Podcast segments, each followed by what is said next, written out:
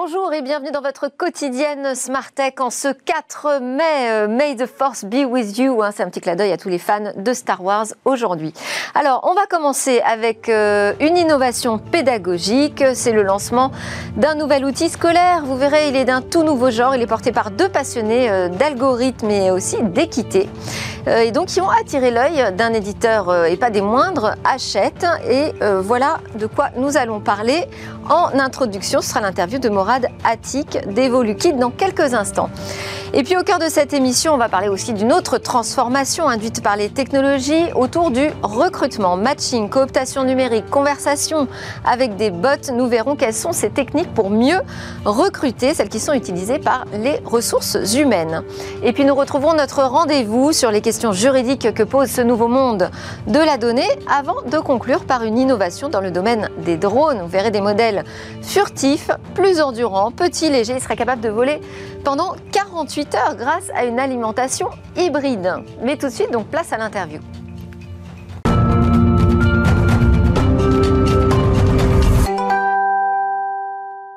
Nom de code Python. Alors ça, c'est le nom de code, c'est le nom de code du projet, cette innovation pédagogique dont on va parler ensemble, Moradatic. Bonjour. Bonjour Vous êtes euh, le directeur général d'EvoluKit qui vient donc de lancer euh, cet outil scolaire qui comprend un cahier papier euh, mais également un cahier numérique, une plateforme d'e-learning, des corrigés vidéo, des webinaires de formation. Et c'est Hachette Technique, qui est un, éditeur scolaire historique hein, du groupe euh, Hachette Livre dans l'enseignement technique et professionnel, qui vous a proposé de rédiger ce manuel scolaire pour les lycéens professionnels. Alors déjà, première question. Euh, Qu'est-ce qu'on trouve exactement de différent dans votre approche euh, pour apprendre à coder? Alors, euh, tout d'abord. Parce que si on regarde à l'intérieur, on est euh, à peu près sur un modèle de cahier de vacances. Alors, c'est ça, c'est un cahier pour apprendre l'algorithmique et euh, en l'occurrence le langage Python. Il faut savoir qu'il y a un contexte particulier, c'est que depuis 2019, il y a des réformes scolaires, donc la réforme du lycée, lancée par, euh, par le ministère de l'Éducation, et euh, qui introduit justement l'apprentissage d'un langage de programmation qui n'est pas des moindres, c'est le langage Python. Et donc ce langage est introduit dans les voies générales, dans le lycée, les lycées généraux et technologiques, mais aussi dans la voie professionnelle avec ses particularités. La voie professionnelle, elle a ses particularités, d'ailleurs très intéressante parce que euh, elle propose de réels cas d'usage euh, là où euh, la programmation peut paraître théorique. Et avec ces, avec ces éléments-là, et avec aussi ce, ce public d'élèves, c'est près de 600 000 élèves dans la voie professionnelle, il faut une approche particulière pour, pour justement faire aimer euh, Particulière, c'est-à-dire, il faut avoir une approche euh, plus euh, concrète? Plus concrète, certes. Basée sur l'expérimentation? Basée sur, sur, sur l'expérimentation, c'est vrai, mais aussi sur l'accompagnement. Ce sont des professeurs qu'il faut aussi accompagner en amont avant de toucher les élèves ou avant de proposer des contenus aux élèves. Moi, je suis un ancien professeur de mathématiques. Eh oui. Donc, des réformes, j'en ai vu passer. Et puis, c'est vrai que les professeurs sont pas ou peu outillés. Et l'idée dans ce livret, c'est d'abord d'accompagner à travers une formation vidéo euh, les professeurs sur l'acquisition et sur euh, ce qu'on appelle l'empowerment, hein, leur donner la, capacité d'agir. D'abord, euh, ce sont eux les premiers acteurs. Et ensuite, la seconde cible, ce sont bien entendu les élèves, ce sont eux les bénéficiaires. et puis, ce sont des, bah, des élèves qui sont nés après les années 2000, avec leur code. Donc il a fallu aussi euh, décrypter quels sont leurs codes. Euh, à titre d'exemple, on n'aura plus... Euh, les super-héros, par exemple Les super-héros, par exemple. Et donc parler d'ailleurs aux, garçons comme aux, filles. Aux filles, on sait qu'elles sont très minoritaires dans la tech, dans le numérique, donc il a fallu aussi les inclure. en plus d'inclure, encore une fois, ces élèves de la voie professionnelle. À titre d'exemple, comme je le disais, fini ce cycliste qui part d'un point 1, d'un point A à un point B, mais ça va être plutôt euh, euh, Kylian Mbappé euh, qui veut compter son nombre d'abonnés sur Instagram. Ça va être, ça va être à travers des algorithmes répertorier la meilleure série sur Netflix, par exemple. Et c'est vrai que ça a été. Alors ça, c'est un gros challenge parce qu'il va falloir que vous vous renouveliez chaque année parce que les tendances bougent quand même très vite. Effectivement, effectivement. Euh, au-delà, au-delà du contenu, on a vraiment voulu rentrer dans les codes et dans les euh, et dans les contenus qui intéressent euh, les élèves. Et ça a été salué d'ailleurs par les professeurs. Et l'idée, c'est aussi d'avoir de l'innovation technologique. Donc, on a des QR codes pour chaque exercice qui peuvent être flashés, qui renvoient vers des vidéos. On sait que les usages aussi ont changé. et que la, que la consommation de vidéos est, euh, supérieure à la, lecture. Et donc, euh, on veut que voilà, le cahier soit un support qui renvoie vers une plateforme e-learning où on a des quiz, des exercices corrigés. Et euh, Alors moi, vraiment, ce qui m'a plu dans votre démarche, c'est qu'effectivement, on est d'un bout à l'autre de la chaîne. C'est-à-dire que ce projet, il adresse le prof jusqu'à l'élève avec tous les outils possibles, imaginables, y compris la version papier. Alors ça, c'était incontournable de quand même faire un cahier papier? Alors, euh, effectivement, euh, nous sommes dans une ère où on parle beaucoup de, numérique, de digital. Oui. Mais je pense qu'avoir un, un, manuel, quelque chose de concret dans les mains, c'est essentiel.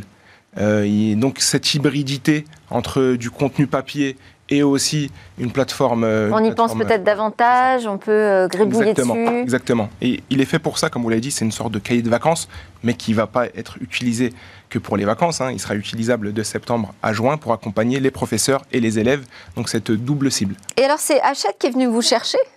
Alors, euh, oui. Euh, Vous et votre frère C'est ça. Qui lui est un spécialiste de la robotique Alors, euh, mon frère, que je salue, donc lui, il est, il est ingénieur en, robotique, expert de l'intelligence artificielle, et c'est un passionné de, transmission, de pédagogie. c'est mon grand frère, hein, c'est lui qui m'a tout enseigné, si je puis dire. Et, donc, moi qui suis professeur, c'est vrai qu'on comme on le dit souvent, on, allie la, passion de l'ingénieur et la pédagogie du professeur.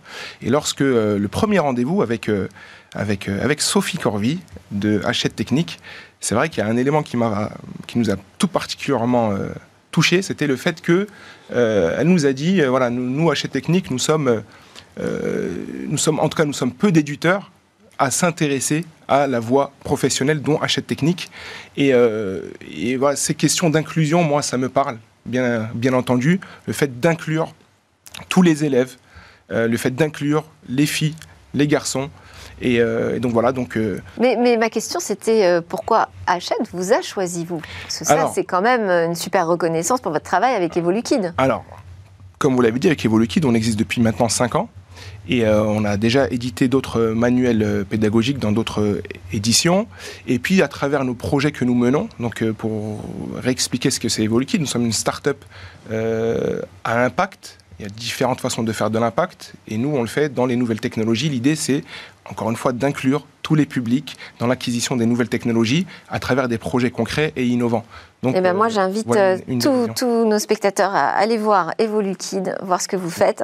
Ce sont des super projets. Je ne sais pas si tout le monde doit apprendre à coder, mais en tout cas, à l'école, il faut le faire. Et aujourd'hui, on a une méthode, euh, voilà, vraiment sympa. Donc encore une fois, bravo à vous et à votre frère. Merci, Morad Attic. Donc je rappelle que vous êtes directeur général d'EvoluKid et que c'est le lancement de nom de code Python pour les bacs pro, parution avril 2021 chez Hachette Technique. Allez, c'est l'heure de notre talk. On va euh, parler euh, là de nouvelles techniques dans le recrutement.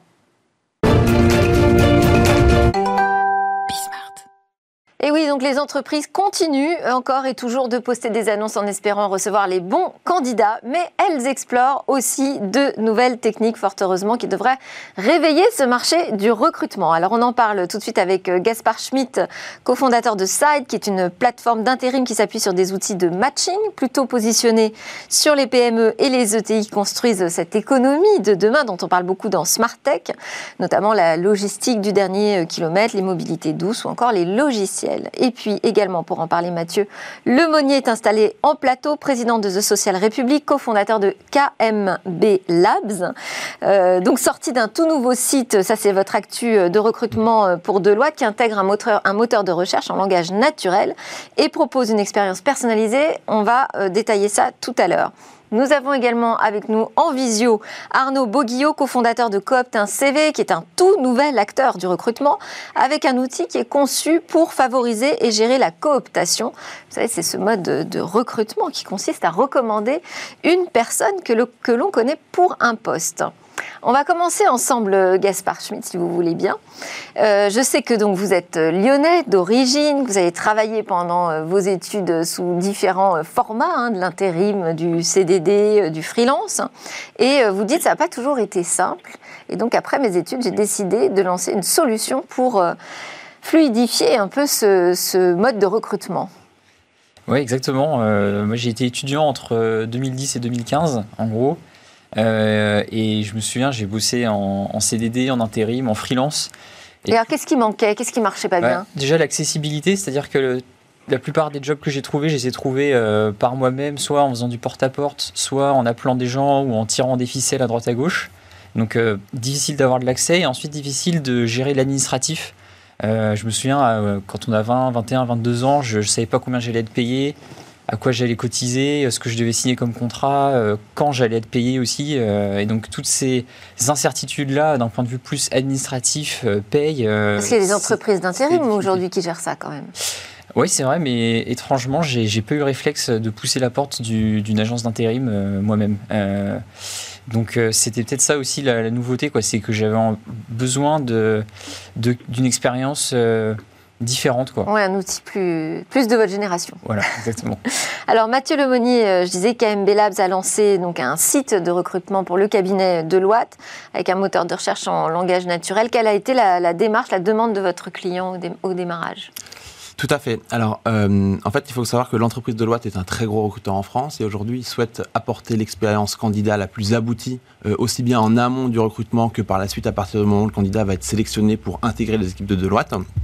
Et ce qu'on a fait, en fait, c'est que à travers le moteur qu'on a créé, on a optimisé un maximum l'expérience pour que toutes les questions que peuvent potentiellement se poser un ou les candidats, en fait, euh, avoir leur réponse directement à travers le site. Alors c'est vrai que quand on arrive sur le site, donc on nous, on nous invite à sélectionner notre profil déjà euh, dans, dans, un menu déroulant pour avoir donc une expérience euh, de candidature personnalisée.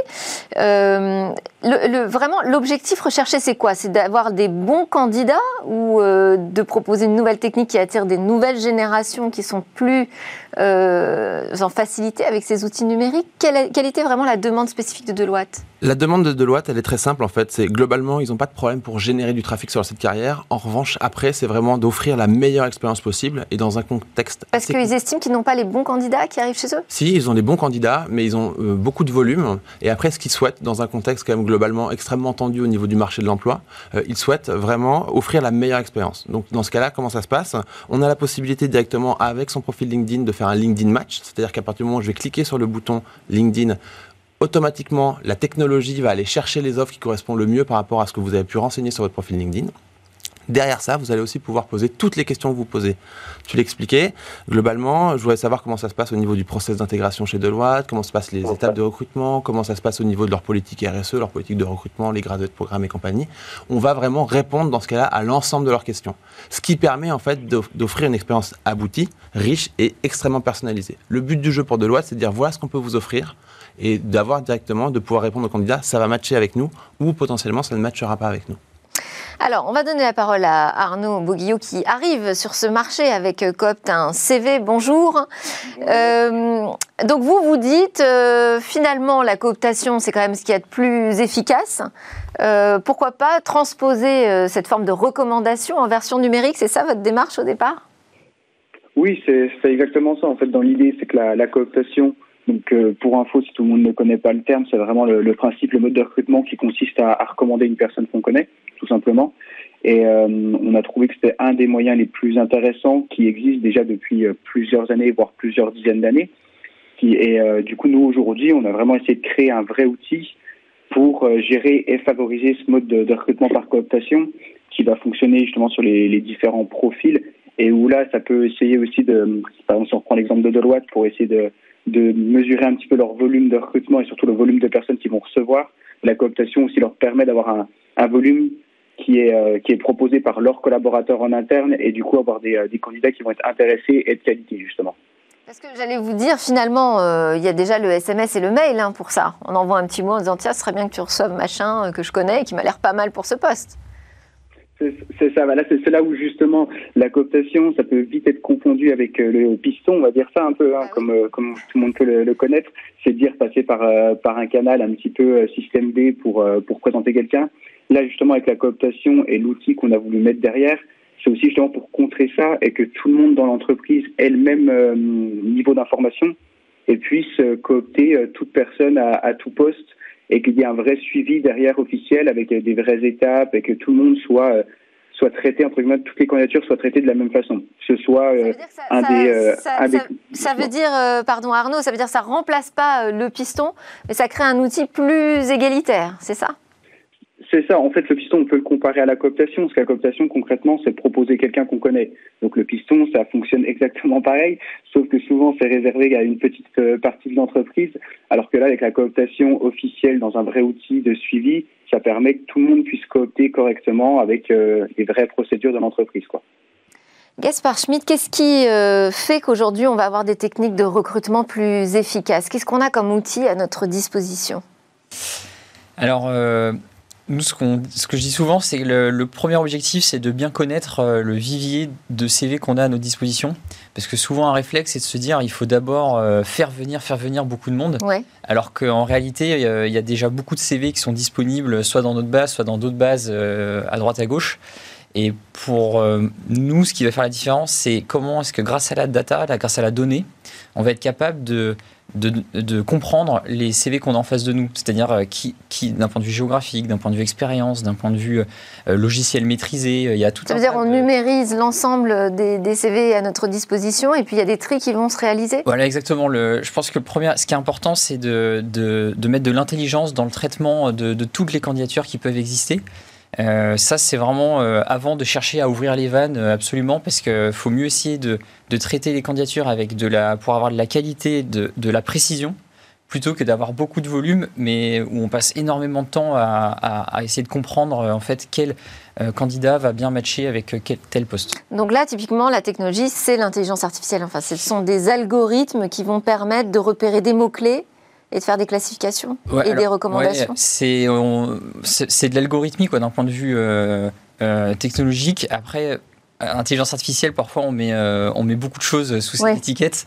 moi, je suis, un peu prudent avec ça parce que on parle beaucoup d'intelligence artificielle dans le recrutement et parfois c'est c'est en réalité pas si, enfin, pas si automatisé que ça.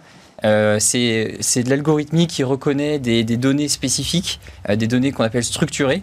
Euh, et qui va permettre de mettre des informations claires à disposition des recruteurs.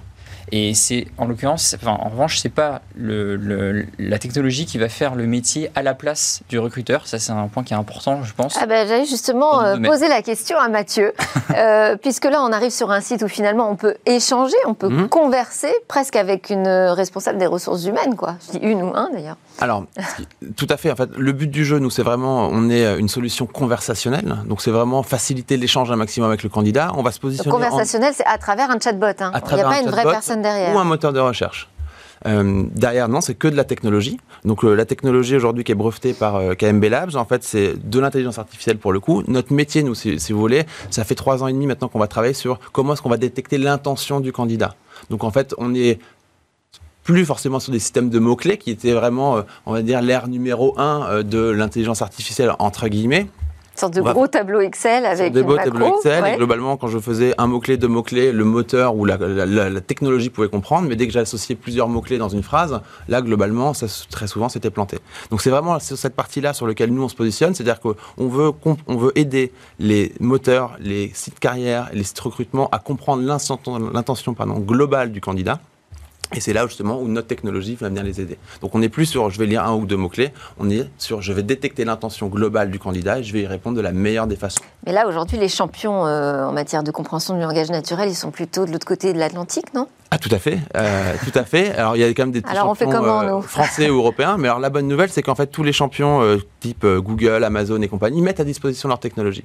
Et en fait, ce qu'on va faire, nous, c'est qu'on va se servir d'une partie de leur technologie, et en fonction d'eux, on va utiliser la meilleure technologie pour répondre à la question de l'internaute. D'accord, vous récupérez des briques. J'ai quand même, pour vous le dire, avant de préparer cette émission, essayé de, de, poser quelques questions à votre outil. Alors, quand je lui ai dit, je suis experte en IA, Bon, voilà, il a tout de suite compris. Il m'a trouvé des jobs euh, qui semblaient euh, approchants. En revanche, quand je lui ai dit, je suis journaliste et j'aimerais devenir consultante, donc comme si, voilà, j'aspirais à devenir consultante chez Deloitte, alors là, il m'a rien trouvé du tout. Alors, ce qu'il aurait fallu faire dans ce cas-là, c'est éventuellement soit matcher avec votre profil LinkedIn pour voir éventuellement s'il y a des opportunités de carrière dans votre expérience actuelle au sein de chez Deloitte, et ensuite de dire voilà, aujourd'hui, ce job de journaliste n'existe plus ou n'est plus, ne fait plus partie de mon intention de carrière, je souhaite devenir consultant. Et dans ce cas-là, le moteur va comprendre l'intégralité de votre requête. Bon, ça veut dire qu'il faut quand même apprendre aussi à se servir des outils. C'est, c'est pas forcément apprendre tout à fait naturel. Et, surtout, ce qu'il faut, ce qu'il faut avoir en tête, c'est qu'en fait, c'est la somme des données, c'est la somme des conversations qui va faire que l'outil va progresser. Donc mmh. là, typiquement, quand on est sur le cas de, de Deloitte, le moteur est sorti il y a maintenant euh, trois semaines, un mois. Euh, c'est la somme des données qui vont faire qu'au fur et à mesure du temps, en fait, c'est de plus en plus dur de piéger le robot. Je vous prends l'exemple pour un autre de nos clients qui s'appelle Adeco. On génère des millions de conversations tous les ans. Aujourd'hui, c'est des centaines de milliers d'intérimaires qui lui parlent quasiment tous les jours. Aujourd'hui, pour piéger le robot, c'est assez compliqué parce que c'est la somme des données. Donc, si je reviens dans six mois sur le site de Deloitte, il aura compris ma question. Il y a des fortes chances. Euh, Arnaud Boguillot, ça, ça fait partie des choses quand même importantes, c'est-à-dire qu'il faut aussi faire de l'éducation de ceux qui vont se servir de l'outil. Pour pouvoir euh, coopter euh, quelqu'un, il faut être à l'aise avec l'outil. Comment est-ce que vous procédez? Nous, pour le coup, on a, cherché à développer en fait l'outil le, plus simple d'utilisation possible et surtout le plus ergonomique possible. Où euh, dans l'idée, on a repris vraiment euh, les formes et les codes d'un job board classique que tout le monde peut connaître. Et du coup, c'est aussi ça la force de l'outil, c'est qu'on va essayer de rester sur euh, une marque blanche où quand le collaborateur arrive sur l'outil, il, il est toujours dans son entreprise. Et derrière, il va avoir que des choses qu'il va connaître. Il va avoir un job board avec des filtres CDI, CDD, etc. Donc ça, qui est normalement à peu près maîtrisé par tout le monde. Et on a poussé un petit peu le truc jusqu'à dire que même les, euh, les recruteurs, si jamais il y a un des coopteurs qui, enfin des coopteurs, donc un des salariés collaborateurs qui a du mal à coopter, à utiliser l'outil, les recruteurs peuvent faire la cooptation aussi à sa place en ajoutant sur l'outil que c'est Monsieur Intel qui a fait la cooptation. Donc on essaie de rendre le truc le plus euh, on va dire, le plus attractif et surtout le plus ergonomique possible. Mais c'est sûr que, comme dans l'intelligence artificielle et comme dans tout nouveau, euh, nouvel outil, il y a une partie après, enfin, apprentissage au début. Voilà, on essaie d'utiliser des codes qui sont déjà connus par un maximum de personnes. Ouais, c'est peut-être le premier frein, euh, à savoir l'ergonomie. Moi, j'avais une autre question aussi pour vous, euh, Arnaud, c'est la cooptation. Est-ce qu'on tombe pas finalement dans le piège d'une sorte de consanguinité qui va à l'inverse de la diversité qui est de plus en plus recherchée. Oui, bah, justement, en fait, la cooptation, il faut aussi comprendre que ça a toujours, comme vous dites, ça a toujours existé. Et l'objectif, c'est pas forcément que tous les postes ouverts dans la société soient ouverts à la, soient ouverts à la cooptation. Nous, euh, l'outil gère la cooptation et la mobilité interne, d'ailleurs, pour le coup. Mais euh, tous les postes qui vont être qui vont être sortis par l'entreprise enfin qui vont être ouverts par l'entreprise, au contraire, ils vont pas forcément être ouverts à la cooptation. On retrouve ça sur beaucoup de postes, on va dire, un petit peu sensibles. Par exemple, je vous donne un exemple un petit peu euh, bateau, quelqu'un qui va être euh, plutôt côté ressources humaines, on va peut-être éviter de le faire coopter, enfin, on va éviter de faire coopter des collaborateurs en interne pour trouver un de nos, euh, un ou une de tous notre gestionnaire paye, parce qu'il va avoir des informations assez compliquées et ça va rester dans l'entreprise. Du coup, c'est aussi le but de la cooptation, c'est vraiment d'aider sur des métiers bien particuliers où on a besoin d'avoir du renfort et euh, une consanguinité, comme vous dites, ne peut pas forcément être euh, mal. Et au contraire, sur certains postes, ça peut être, euh, ça peut être préférable. Mais voilà, l'objectif, c'est pas forcément que tous les postes passent par la cooptation non plus. C'est vrai qu'on peut aussi voir une limite ici. Il y a un outil qui est utilisé par tout le monde et qui pose aucun problème d'ergonomie, c'est les réseaux sociaux sont de plus en plus utilisés aussi par euh, les recruteurs. On a évoqué LinkedIn, mais ce n'est mm. pas la seule source de candidats. Hein. Mm. Oui, c'est vrai. Euh, ce qui est intéressant, c'est que chaque réseau social a sa cible quelque part et, euh, permet de cibler différentes personnes en, bah, en fonction des tranches d'âge, des géographies. Facebook, ça va être très local, on en parlait tout à l'heure. Instagram, ça va être plus jeune.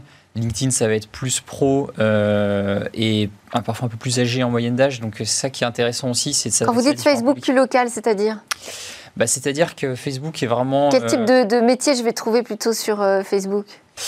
Tous les métiers qui sont typiquement métiers de, PME qui sont ancrés dans un, territoire, dans un bassin régional, de, des métiers de mécanicien cycle à un endroit précis je je sais pas, vers Dijon par exemple, ou c'est un exemple de, type de. D'accord, parce que c'est plus autour de communautés en fait qu'on arrive à capter les profils. C'est plus en fonction de surtout de leur typologie quoi. Et l'avantage de Facebook, c'est qu'il couvre une moyenne d'âge qui est assez large sur des territoires qui sont, qui ont un maillage très important. Euh, alors qu'il y a des réseaux sociaux qui sont euh, plus citadins, euh, ce qui est moins le cas de Facebook aujourd'hui. Et sur Instagram, il se passe des choses aussi? Ah bah oui, oui. oui. Ouais. Non, je sais pas. Hein. Eh bien, ouais, pour le coup, je connais bien aussi cette activité social média. Euh, aujourd'hui, il faut savoir que les réseaux sociaux, c'est quasiment les plus gros carrefours d'audience en France. Euh, Facebook, on parle de 40 millions de membres. Euh, LinkedIn, on parle de 21 millions de professionnels actifs membres de la plateforme. Instagram, si je dis pas de bêtises, c'est plus de 20 millions de personnes. Et en fait, ce qui se passe, c'est que les entreprises ont, ont adapté leur code de communication à ces réseaux sociaux pour vraiment aller dresser les bonnes cibles. En fonction d'une entreprise ou d'une autre en fait. L'enjeu, il va être de se dire comment je vais me situer plus sur Facebook, sur Twitter, sur Instagram, sur LinkedIn ou autre. Mais ce qui est important à avoir en tête, c'est que aujourd'hui, c'est un vivier extraordinaire qui est pour le coup parfois facilement ou difficilement euh, exploitable euh, parce qu'on va retrouver des données euh, ou pas qui vont pouvoir nous donner un maximum d'informations sur le candidat potentiel. Comment on doit s'y prendre alors si on veut chasser sur les réseaux sociaux?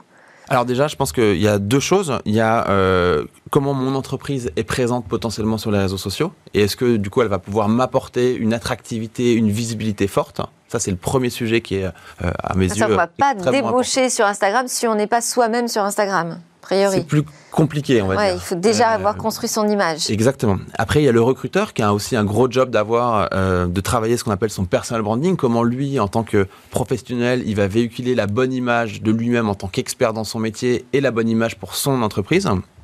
Et après, il y a le troisième sujet, c'est comment je vais pouvoir approcher le candidat. Donc soit le candidat vient à moi naturellement parce que j'ai fait cet exercice de bien communiquer sur les réseaux sociaux et du coup je deviens attractif par rapport à mon besoin, ou soit je vais directement aller chasser le candidat. Et là, la plateforme de prédilection, ça reste quand même aujourd'hui LinkedIn, euh, où il y a un essor aujourd'hui en termes de développement qui est extrêmement important. Et toutes les solutions de recrutement aujourd'hui sur LinkedIn sont développées dans ce sens-là. Arnaud Boguillot, vous, euh, je disais que vous veniez de vous lancer euh, sur euh, le marché. Je crois que ça, remonte juste au mois de janvier. quels sont vos premiers clients? Qui est attiré par cet outil de cooptation numérique? Alors oui, c'est vrai que là, l'outil, on vient de le, commercialiser depuis depuis janvier. Donc pour le coup, ce qui est, ce qui est intéressant, c'est qu'on est vraiment on trouve de tout type de clients, que ça, peut être de la, de la TPE, donc après, TPE plutôt, euh, on va dire, au minimum de 50, 60 personnes, après en fonction s'ils ont plusieurs agences écartées sur le territoire, par exemple, ça peut être un outil qui permet la communication. Mais après, forcément, nous, une de nos cibles, et là où l'outil va être le plus, euh, le plus efficace, va être sur des, euh, des gros comptes, donc du type bâtiment, du type logistique, ou en même, euh, même conseil. On voit que les sociétés de conseil sont très friands de cette solution de cooptation et bah, déjà de la cooptation en général. C'est eux qui avaient le plus développé et poussé l'idée. Et donc, du coup, on est vraiment sur tout type de clients, mais forcément, quand on parle cooptation, c'est qu'aussi, on va offrir un outil sur quelque chose qui peut fonctionner en système D. Mais justement, le but, c'est vraiment de favoriser et de gérer cette cooptation. Donc, plus souvent, ça va être des grosses entreprises qui vont être intéressées pour pouvoir justement communiquer être assez facilement à tous leurs collaborateurs. Et comme on disait dans la première question, c'est surtout que tout le monde a le même niveau d'information. Donc quand vous avez une société de 20, 30 personnes, vous arrivez à faire euh, circuler l'information rapidement et facilement. Quand vous avez une euh, société de 7000 ou 10 000 personnes, c'est tout de suite plus compliqué. Donc là, c'est vraiment un outil qui va pouvoir euh, être appliqué chez tout type d'entreprise, mais qui va vraiment avoir un gros effet plus l'entreprise va être grande. Alors Side, donc euh, quel type de clients euh, chez vous qui sont attirés par cette euh, plateforme d'intérim? Alors, des clients très variés, nous on est essentiellement sur les métiers du tertiaire, de la logistique, du commerce, de la livraison également. Et donc, on, va travailler. Et alors pourquoi? Parce que c'est ce que j'ai effectivement annoncé quand je vous ai présenté, mais pourquoi C'est un choix délibéré ou euh, il s'avère c'est là où on a le plus de besoins? C'est alors voilà, c'est c'est des secteurs qui se développent euh, de manière euh, importante depuis quelques années, donc il y a une dynamique vraiment intéressante. Et encore plus depuis le début de la crise Covid-19 Absolument, il y a une tension sur les métiers dans ces, dans ces métiers-là. C'est les métiers qui recrutent. Et, et donc, c'est intéressant d'un point de vue client et ensuite d'un point de vue candidat c'est aussi des métiers où on a envie d'amener les candidats, euh, de les trouver, de, parce que parfois il y en a qui, qui font certains métiers euh, parfois pour la première fois, mais ils ont le savoir-être qui convient pour cette mission, ce qui fait que ça va bien marcher. Et donc ça, ça ouvre le champ des possibles pour eux. Et donc nous, ce qu'on essaye de faire, c'est euh, euh, bah, d'apporter, d'augmenter l'employabilité des profils sur ces secteurs de demain qui, recrutent. Donc c'est du matching beaucoup, c'est ça, qui marche dans les deux sens, à la fois du côté de, celui, de l'entreprise qui cherche et du candidat aussi? Exactement. Euh, nous, le but, c'est vraiment d'allier le, le, digital et l'humain dans le matching. Donc il y a le digital, on en parlait tout à l'heure, avec un système d'algorithmie qui va permettre de donner des informations aux recruteurs et in fine les recruteurs qui prennent les décisions à partir des appels téléphoniques, des entretiens téléphoniques qu'ils ont eus, à partir de la connaissance du client pour s'assurer que ça va être la bonne personne sur le bon poste. Et alors, il y a une application, j'imagine euh Alors, côté candidat, c'est 100% mobile. Ouais. Ouais, effectivement. Euh, parce que, bah, pour en revenir à l'expérience du début, où, euh, le plus simple aujourd'hui, maintenant, c'est quand même de, faire tout ça sur son téléphone. Donc, expérience 100% mobile. Et côté entreprise, il y a une interface en ligne pour gérer son besoin de manière complète de, A à Z. On va terminer ensemble, euh, Mathieu. Je sais que vous avez aussi mis en place une solution de préqualification euh, pour euh, le, groupe Courir, une préqualification conversationnelle. Pourquoi est-ce qu'on a besoin d'y intégrer de la conversation? Qu'on prenne bien alors, en fait, euh, le, groupe Courir... Parce qu'on peut imaginer du matching automatique, euh, du tri, et puis euh, une sélection qui arrive sur le bureau du RH. Tout à fait. Alors, déjà, ce qu'il faut savoir, c'est que le groupe Courir a aujourd'hui, dans le contexte sanitaire et dans, le contexte économique actuel, un, un, afflux, on va dire, de candidatures extrêmement important.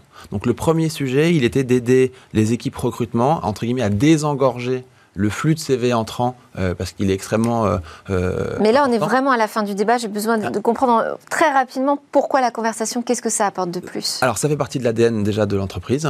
Derrière, en fait, on va pouvoir préqualifier un maximum la candidature et on va simplifier le travail du recruteur. Systématiquement, quand le candidat aura recruté, il va pouvoir directement se dire, OK, c'est qualifié comme ça, comme ça, comme ça. Ça match, entre guillemets, ça, note un ça donne un score à la candidature. Merci beaucoup. Merci à tous les trois. Arnaud Boguillot, cofondateur de Copt, CV, Gaspard Schmitt, cofondateur de Side et Mathieu Lemonnier, président de euh, KM, pas président, cofondateur Cofondateur de KMB Labs. De KMB Labs. Euh, merci encore. À suivre, c'est notre conversation euh, sur le droit et l'économie de la donnée. On va voir comment il va falloir armer notre droit à la concurrence.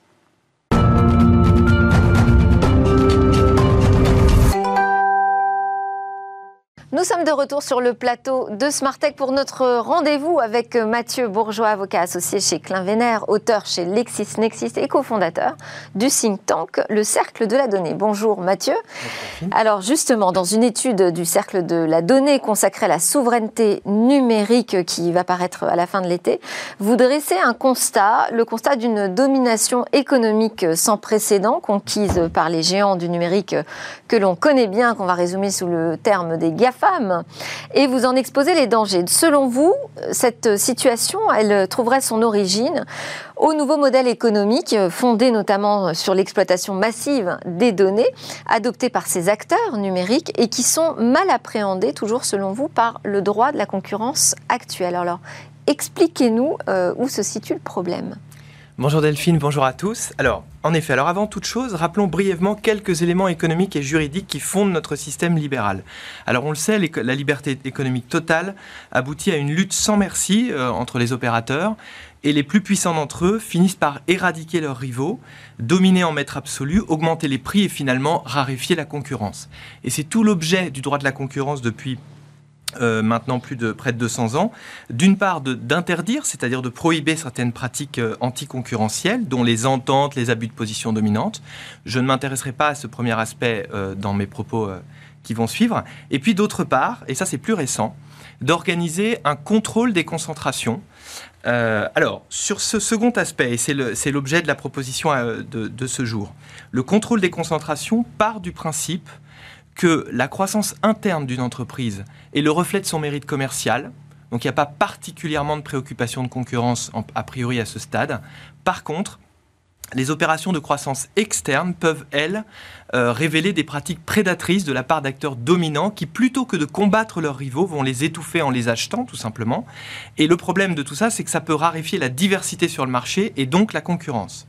C'est pour cette raison que dans les années 70, en 1977 en France et en 1989 euh, en Union européenne, le législateur a créé ce cadre donc du contrôle des concentrations. C'est très simple. À partir du moment où deux entités veulent fusionner, deux ou plusieurs, on calcule leur chiffre d'affaires réuni et s'ils dépassent un certain seuil, alors l'opération doit être notifiée aux autorités de concurrence. Alors ce système a bien fonctionné, disons-le, plus ou moins, sauf que avec le numérique, il y a une forme de panne. En fait, euh, le numérique, on le voit, euh, a vu se constituer des oligopoles sans précédent. Quelques chiffres. 90% hein. des parts de marché des moteurs de recherche sont détenus par Google. Trois quarts de celui des réseaux sociaux sont détenus par Facebook. 98% des parts de marché des systèmes d'exploitation euh, smartphones sont détenus par Google et Apple. On voit que ce sont des chiffres qui sont absolument euh, extrêmement importants euh, et, dans l'histoire sans précédent. Et ces oligopoles sont en fait nés de la réunion de deux ingrédients détonnants dans le numérique, la gratuité et l'effet réseau. La plupart des acteurs que je viens de citer ont pris pied sur le marché avec des produits gratuits. On pense à Google avec le moteur de recherche, on pense à Facebook bien sûr.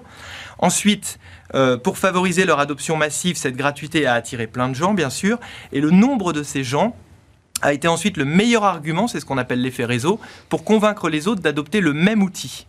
Et ainsi, ces acteurs ont acquis une puissance économique sans précédent, alors soit commerciale comme Google, qui a fini par facturer certains services, soit boursière comme Facebook par exemple, qui a été introduite en bourse à des valeurs très élevées, sans rapport d'ailleurs avec son chiffre d'affaires, mais qui en fait reflète les grands volumes de données et le grand nombre d'utilisateurs. Alors cette puissance justement de ces acteurs leur a permis de se lancer euh, dans un rythme effréné d'acquisition Hein, on le voit puisque, euh, par exemple, Google a réussi à réaliser pardon, près de 7 acquisitions majeures depuis 2006. C'est considérable, hein, c'est une tous les deux ans. On voit que Facebook a acquis, euh, par exemple, Instagram, WhatsApp dans les années 2012-2014, Microsoft, Skype, LinkedIn. Apple a suivi à peu près le même rythme avec Siri, Dark Sky, Voices, etc. Et on voit donc qu'il y a une raréfaction de la concurrence. En fait, il y a une très grande concentration dans le secteur du numérique qui est préoccupante sur le terrain du droit de la concurrence. Et c'est vrai qu'au cœur de tout ça, ce qui est préoccupant aussi, et au cercle de la donnée, bien sûr, on y réfléchit, c'est le rôle de la donnée, puisque les concentrations numériques ne sont que le reflet, en fait, du très grand rassemblement et de la très grande accumulation de données qui peut créer vraiment des préoccupations de concurrence. Et donc, euh, face à ce constat, vous vous dites que euh, le droit de la concurrence actuel euh, est un peu inefficace, si, si je, je, fais un raccourci.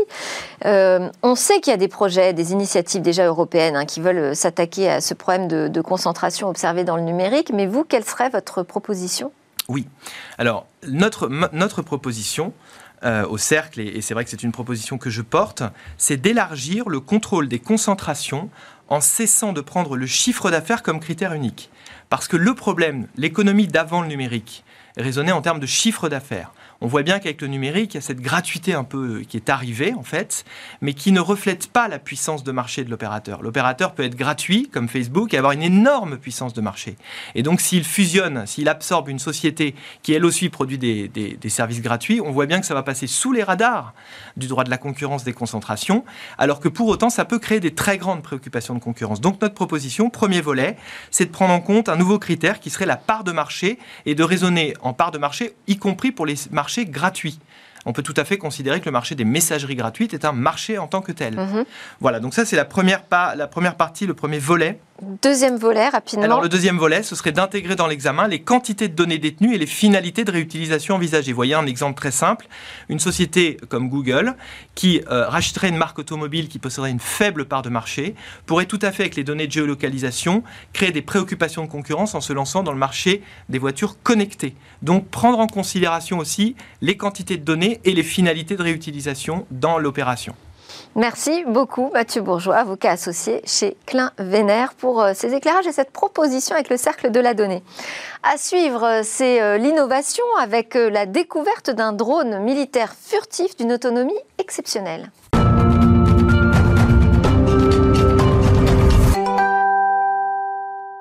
Bonjour Cécilia Sévry.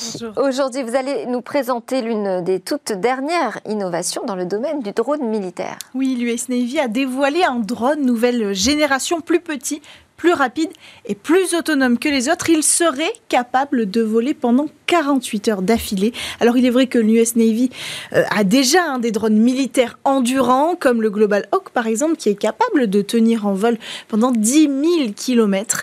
Mais un, ils sont trop grands, ils font la taille d'un avion de ligne, et deux, ils sont trop lourds, ils font le poids d'un avion de chasse. Alors en termes de furtivité, c'est pas l'idéal.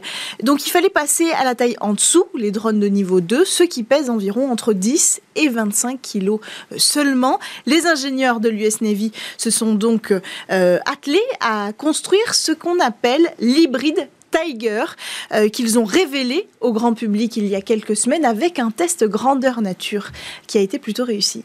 Et pourquoi hybride alors, parce que le moteur électrique, il repose d'abord sur une pile à hydrogène euh, dotée d'un réservoir de 50 litres. Ça, c'est pour les vols de nuit et une batterie pour la journée. En plus de ça, sur les ailes du drone, il y a euh, des panneaux solaires pour compléter le système d'alimentation en énergie durant toute la journée. Et c'est grâce à ce modèle d'énergie donc il va voler plus longtemps. Exactement, mais pas seulement. Il y a aussi dans cette technologie l'intelligence artificielle et les algorithmes qui sont embarqués à l'intérieur du dispositif. C'est l'IA qui va donc alterner entre une énergie et une autre en fonction du stock et des besoins en vol.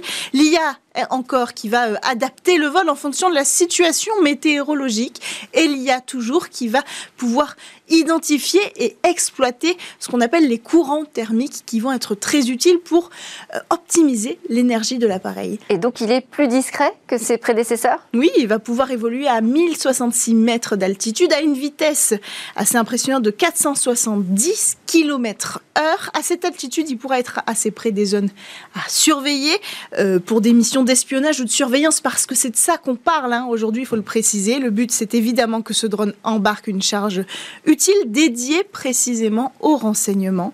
Alors, euh, lors du test, l'appareil a tenu 24 heures la dernière fois. Euh, il faut dire que les conditions météorologiques étaient assez extrêmes, donc ils n'ont pas pu pousser l'appareil plus loin, mais avec toutes les données qu'ils ont pu relever, parce que euh, à ce moment-là, les températures étaient négatives, on ne serait pas parti en vol normalement, avec toutes les données récupérées, on peut garantir, en tout cas les constructeurs garantissent que euh, le vol de 48 heures sera atteint. Vérification dans quelques semaines avec un deuxième vol test et ensuite l'hybride Tiger rejoindra l'US Navy. Très bien, merci beaucoup. C'est passionnant, ces aventures de drone. Merci Cécilia. Merci à tous de nous avoir suivis encore une fois. May the force be with you en ce 4 mai, euh, chers fans de Star Wars. Euh, j'espère que vous aurez apprécié comme moi ces innovations autour de l'éducation, mais aussi on a parlé de recrutement aujourd'hui dans Smart Tech. À suivre, c'est le Lab où pitch les entreprises du numérique. Moi, je vous retrouve donc demain pour de nouvelles discussions sur la tech. On aura un rendez-vous notamment le Launchpad avec Station F.